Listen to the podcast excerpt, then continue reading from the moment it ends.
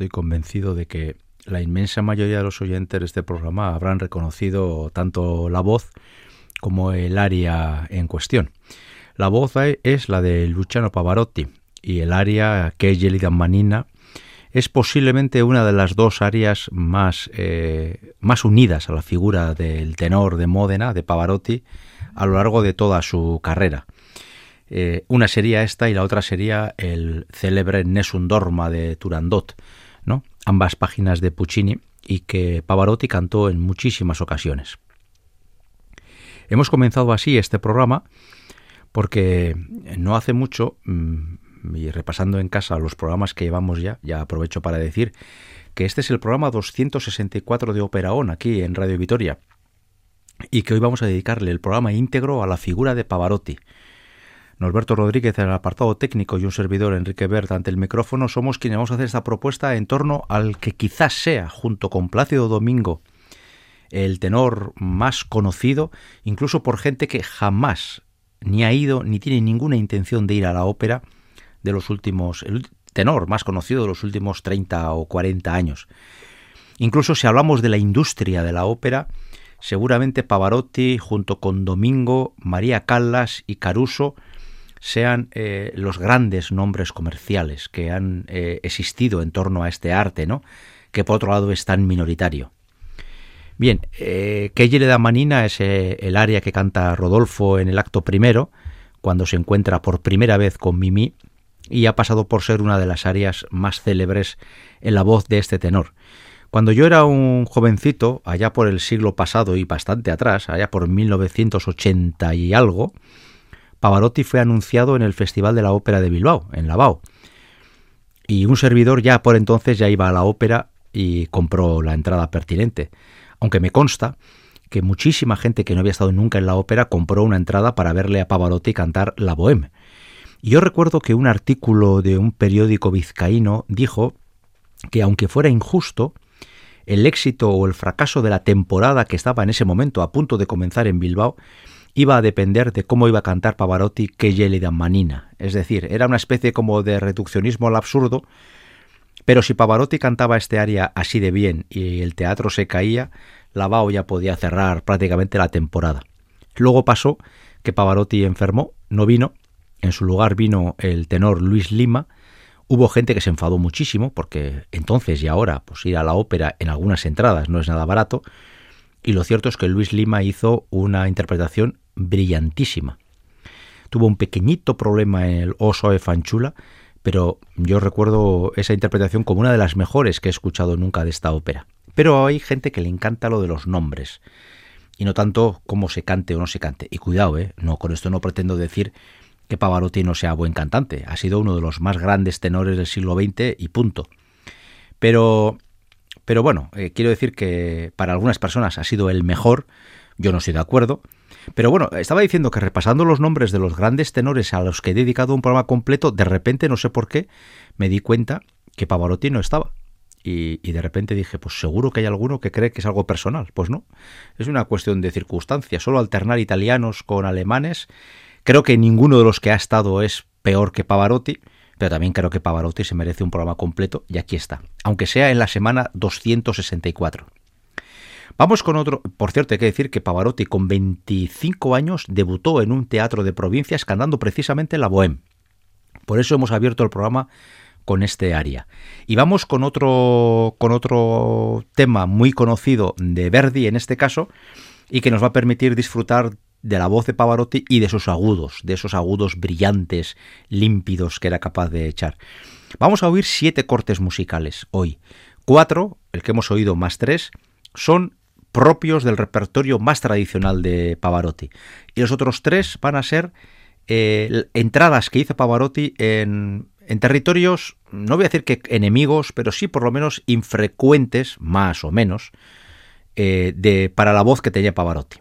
Vamos con La Traviata y en el acto segundo Alfredo Germont, que ya lleva viviendo unas semanas con Violeta Valery, canta primero eso de qué feliz soy desde que vivo con ella, hasta que se entera que esa mujer está eh, eh, dejando, está malvendiendo su patrimonio para poder mantener la casa en la que viven. Y esto para un machito del 19 era una gran deshonra y entonces eh, va a cantar primero el Lunge da Ley, qué feliz soy, y luego más tarde, oh mío rimorso, oh infamia, ¿no? Qué vergüenza que una mujer me tenga que mantener. Madre mía, ¿dónde estamos? Vamos a escuchar la versión que cantó eh, Pavarotti en disco con la sempiterna Joan Sutherland, Richard Boninch eh, dirigiendo, y vamos a escuchar entrelazadas estos dos momentos del Alfredo Germont de la Traviata de Verdi.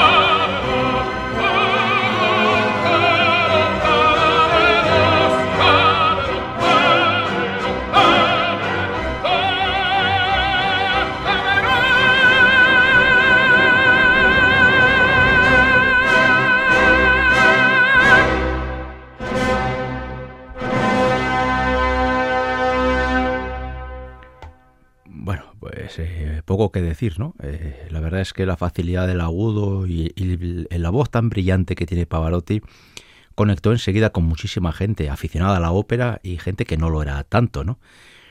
Esto no quiere decir que Pavarotti fuera un cantante perfecto. De hecho, creo que la perfección no existe, ¿no? Pero y en ocasiones el fraseo es un poquito atropellado y luego Pavarotti, sobre todo en la segunda mitad de su carrera, adquirió una costumbre que yo en cuanto me di cuenta me, me, molestó muchísimo y es que porque ya no puedo evitar estar siempre pendiente de ello y es que adquirió la costumbre de añadir una E a todas las frases que acababan en consonante.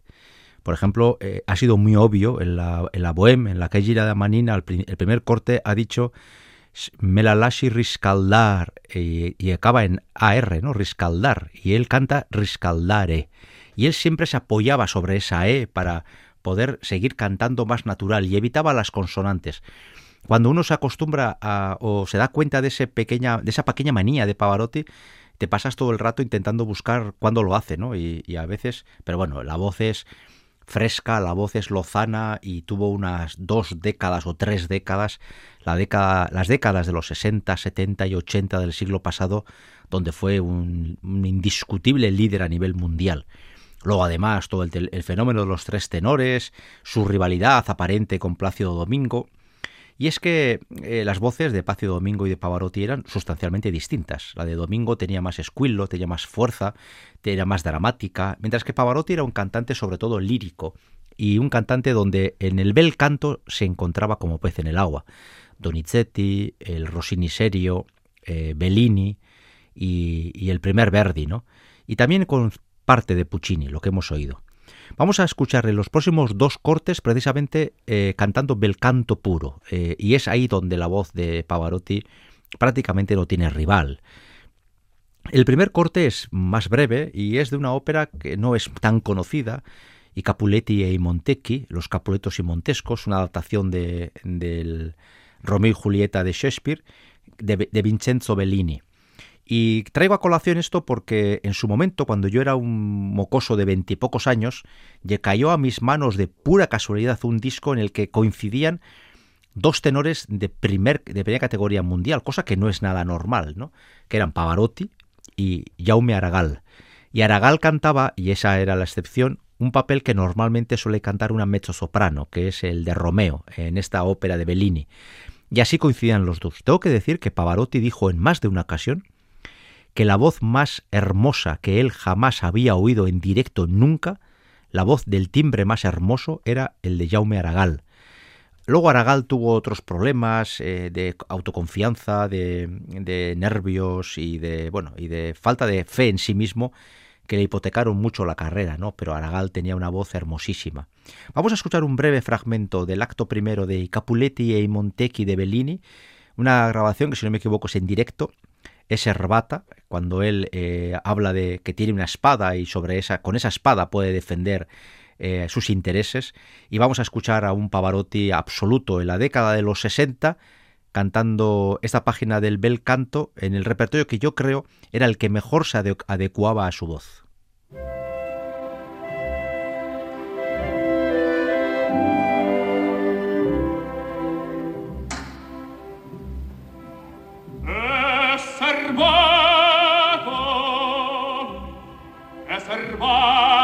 tacor e tuo sangue del tuo sangue la venderò l'ho jurato per Giulietta tutta Italia c'è la sua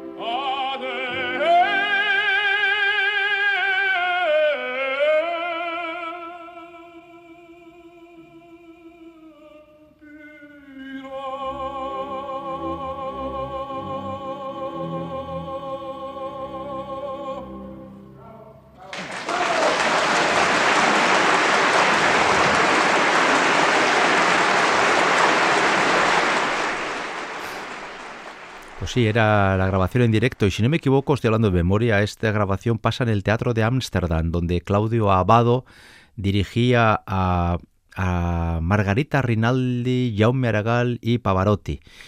Eh, creo que no me equivoco, pero bueno, también es verdad que voy acumulando nombres y, y fechas en mi cabeza y a veces ya empiezo a notar que me bailan las cosas, pero creo que era así. Y esta fue una de las muy primeras grabaciones que yo compré en directo, que al principio no me gustó por eso de que el sonido no era límpido, no era, no era eh, absolutamente hermoso, ¿no? Pero luego poquito a poco vas apreciando que esas grabaciones en directo tienen el valor de enseñar la voz tal y como es, incluso con sus posibles eh, fallos, ¿no? Pero que son parte del directo. Yo nunca me cansaré de, y, de hecho, cada vez que alguien se me acerca y me dice, Enrique, oye, me gustaría escuchar alguna vez alguna ópera o, qué me recomiendas, yo siempre digo lo mismo. Eh, mira, es verdad que no todas las óperas son iguales, de, algunas son desde luego bastante más difíciles que otras para escuchar por primera vez, pero vete a un teatro. Eh, la ópera se entiende y se, y se aprende a amar si en un teatro te impacta, porque los discos o incluso los DVDs por muy bien hechos que estén, nunca terminan de enseñarte lo que en realidad es la ópera, porque incluso un, DVD de una función en directo, que casi nunca es de una sola función, sino que graban varias y van intercalando los mejores momentos de cada una de las funciones para hacer lo que aparentemente es una, una sola función, eh, los DVDs tienen otra cosa, ¿no? Cámaras, primer plano, la cámara elige lo que tenemos que ver, sin embargo en un teatro nosotros elegimos lo que queremos mirar leemos o no leemos la traducción del texto y nos fijamos en, en, este o en aquel detalle, ¿no? La ópera donde mejor se aprecia, yo admito que para muchos puede ser una cosa complicada ir a un teatro de ópera y sobre todo si no vives en una ciudad de cierta categoría, desde luego los alaveses lo tenemos muy chungo. Eso hay que reconocerlo porque aquí, aquí en Vitoria no hay nada, hay muy poquito y, siempre hay que coger el coche para poder ir fuera y las más de las veces para acabar también tener que durmiendo fuera, es, si no es eh, en Bilbao y poquito más. La verdad es que lo tenemos muy crudo, pero bueno, eh, si se va a, a, una ciudad y ese día se puede ir a un teatro de ópera, ahí es donde se va a disfrutar la ópera de verdad. Por eso también el próximo corte musical también es en directo. Eh, pensando en Donizetti, eh, dudé si poner la famosísima escena de la hija del regimiento con siete does, que seguro que mucha gente le encantaría porque Pavarotti estaba en su salsa y lo hizo muy bien, o poner otra página que es celebérrima, y al final me he decidido por la segunda, por aquello de que a mí me gusta más la línea de canto que los alardes de agudos.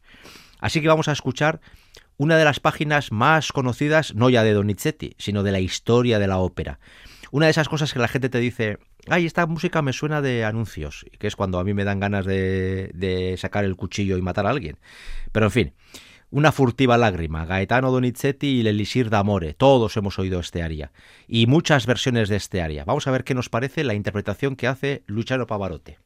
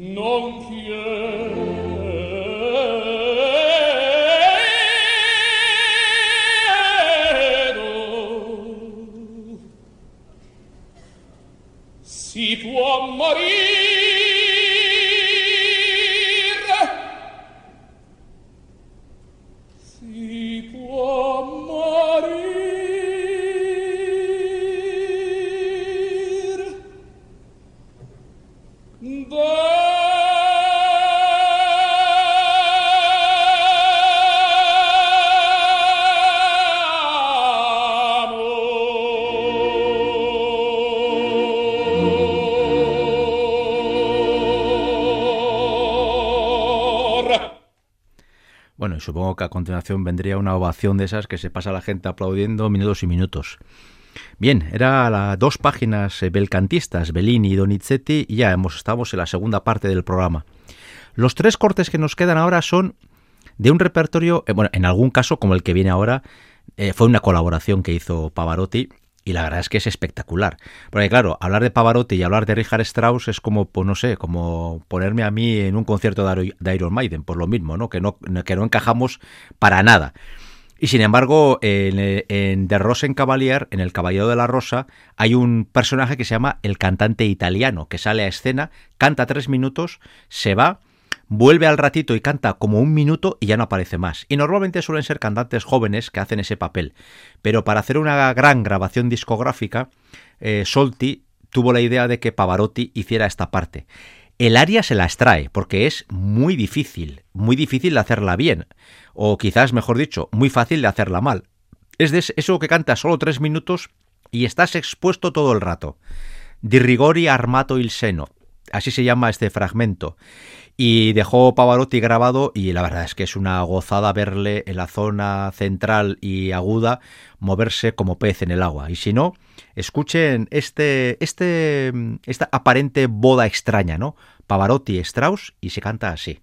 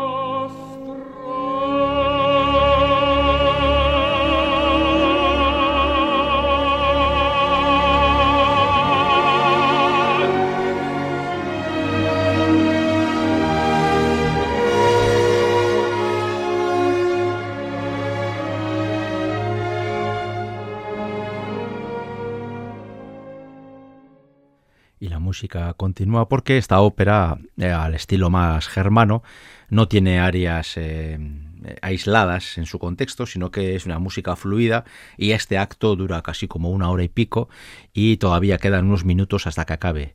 Este personaje es un personaje episódico, pero han sido muchos los cantantes de renombre como Carreras, Domingo, Pavarotti y otros que han cantado la parte del cantante italiano, que así se llama el personaje.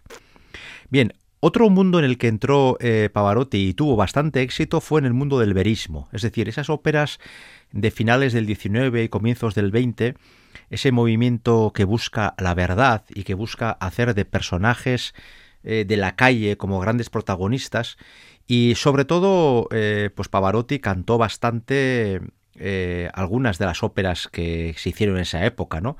Las más populares. Eh, puedo hablar de La Gioconda de Ponchielli o Caballería Rusticana de Mascagni y Pagliacci de Leoncavallo. Y precisamente he elegido esta, esta ópera, la de Ruggiero Leoncavallo, porque Pavarotti cantó y grabó en bastantes ocasiones eh, esta ópera que es muy breve, una hora y cuarto. Hace no mucho tiempo le dedicamos todo el programa a, precisamente a Pagliacci y es muy dramática, ¿no? Hay que decir que eh, yo haciendo el anterior programa que dedicamos a Pagliacci, eh, eh, tuve la oportunidad de ver un vídeo eh, en donde se le ve a Pavarotti cantando esta ópera. Yo, sobre su voz, insisto, es uno de los más grandes de la historia y poco hay que decir. Como actor era muy limitado. Y era muy limitado porque Pavarotti era, por una parte, esclavo de su físico, era un hombre muy alto, que medía casi 1,90, eh, estaba con sobrepeso evidente y sobre todo en la segunda mitad de su carrera siempre fue un hombre grande pero al final pues estaba pues bastante atorado estaba bastante condicionado por su peso y sus movimientos escénicos eran bastante elementales ¿no? y yo recuerdo que viéndole en esta en este vídeo de Pagliacci pues prácticamente todos se movían a su alrededor y él se quedaba en el centro y apenas se movía, ¿no?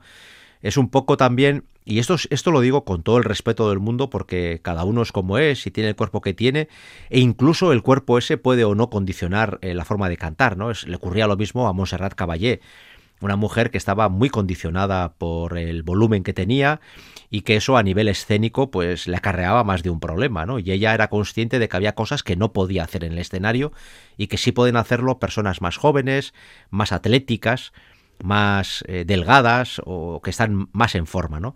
Pavarotti era esclavo de su físico, pero lo que ocurre es que en la ópera los aficionados tenemos muy claro que lo más importante es cantar bien. Luego que ese señor o esa señora te haga o no creíble una escena de amor, bueno, eso es otra cosa. Yo creo que el amor no está eh, ligado a los kilos o que, que tenga o deja de tener una persona y que el amor es siempre creíble si le pones pasión y sinceridad, ¿no? Y la voz de Pavarotti, desde luego, para algún repertorio era muy, muy adecuada. En el mundo del verismo siempre se decía que Pavarotti cantó eso porque eso le daba mucho dinero y porque le daba mucho prestigio, ¿no? Pero que ahí estaba jugando con sus límites vocales. Y de hecho cometió algún que otro error, ¿no? Por ejemplo, más que error, aventuras, diría yo, porque él era muy, muy consciente de que estaba jugando con fuego cuando, por ejemplo, decidió cantar El Otelo de Verdi, ¿no? Donde estaba evidentemente fuera de registro y donde cantaba lo que no debía. Pero a un señor que ha sido todo en el mundo de la lírica, ¿quién se atreve a decirle tú no cantes esto? Y Pavarotti en un momento dado se permitía hacer lo que le diera la gana, quizás porque se lo podía permitir. Vamos a escuchar eh, esta escena del rechitar, cuando eh, Canio se acaba de enterar o acaba de asumir que su mujer le es infiel y donde está a punto de salir a escena y donde va a vivir esa dicotomía entre entre teatro y realidad, ¿no? Donde no vas a ver él colocarse muy bien si está viviendo la vida real o está representando el papel de un hombre engañado, ¿no? Es el actor está es, un hombre engañado, pero él en la vida real también lo es y él es incapaz de discernir ambas cuestiones. De nuevo el, el brillo de la voz de Pavarotti, ¿no?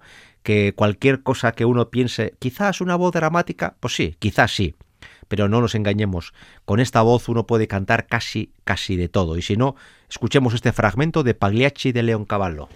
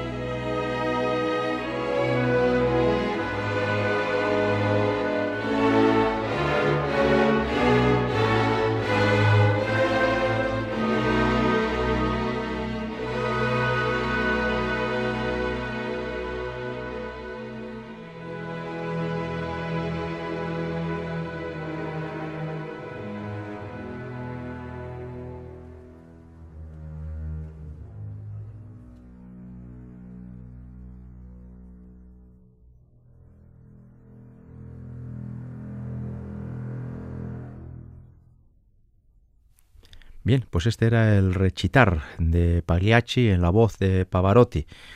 Hoy aquí en Radio Vitoria estamos dedicándole todo el programa a este tenor, un tenor que nació en 1935, es decir, muy poquito antes de que comenzara la Segunda Guerra Mundial, y falleció en el 2007, hace ya unos 15 años aproximadamente.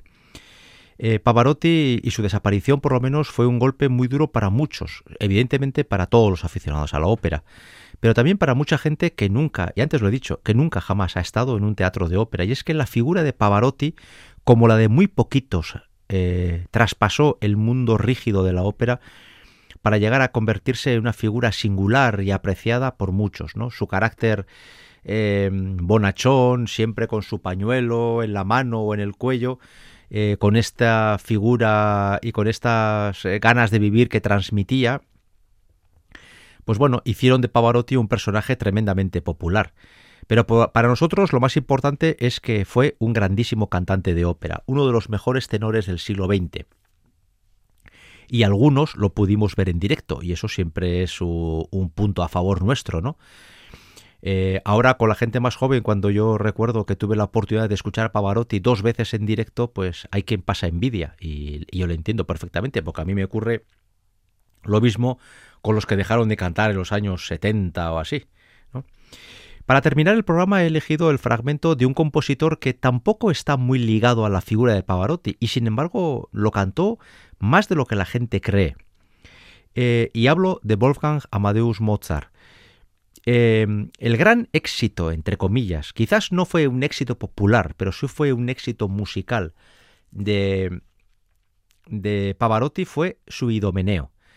No hace mucho, eh, a través de las redes sociales, fui testigo de, una, de, una, de un debate entre varios aficionados operísticos que decían que el Idomeneo de Mozart era uno de los más grandes jamás grabados. Y había quien decía que no, que al lado de Fritz Wunderlich o Anton der Mota, por ejemplo, eh, tenores estrictamente mozartianos, Pavarotti estaba fuera de estilo y que ese no era su sitio, ¿no?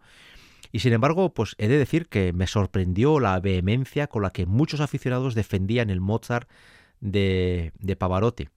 Cantar Mozart seguramente no le dio mucho dinero, pero sí le dio prestigio.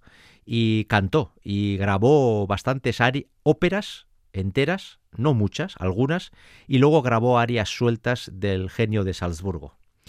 Pues con un aria de Mozart, el Dala su Apache, vamos a terminar este programa en la versión que dirigió uno de los eh, más importantes directores mozartianos del siglo pasado, Sir John Pritzker. Así terminamos este repaso al que ha sido, y algunos, y yo lo entiendo, entenderán que demasiado tardío, después de 264 semanas, a uno de los tenores más importantes del siglo XX. Pavarotti eh, para muchos fue un fenómeno mediático, para otros fue un grandísimo negocio. Eh, es verdad que Pavarotti entró al final de su carrera en algunas aventuras musicales extrañas, ¿no? Que se dejó tentar por grandes conciertos en estadios de fútbol, en parques eh, donde cabían decenas de miles de personas. Es verdad que fue un personaje que al final de su carrera también entró en el circo mediático de codearse con, con la realeza y codearse con personajes públicos muy conocidos, pero por encima de todo Pavarotti ha sido uno de los cantantes de ópera más grandes y significativos de este siglo, y por eso está aquí, y no por otra cosa. Que luego aparte él fuera una máquina de hacer ingresos, pues mira, allá mejor para él y para sus descendientes. Pero lo que nadie puede poner en duda es que Pavarotti fue un grandísimo cantante. Y con, estas página, con esta página de Mozart, con estas notas mozartianas, vamos a terminar este programa. Nuestra única intención ha sido hoy recordar a un tenor, a este tenor italiano que ya nos dejó hace década y media y que nunca está de más dedicarle unos minutos para disfrutar de su voz. En la confianza de haberlo conseguido, o al menos de haberlo intentado, hasta la semana que viene.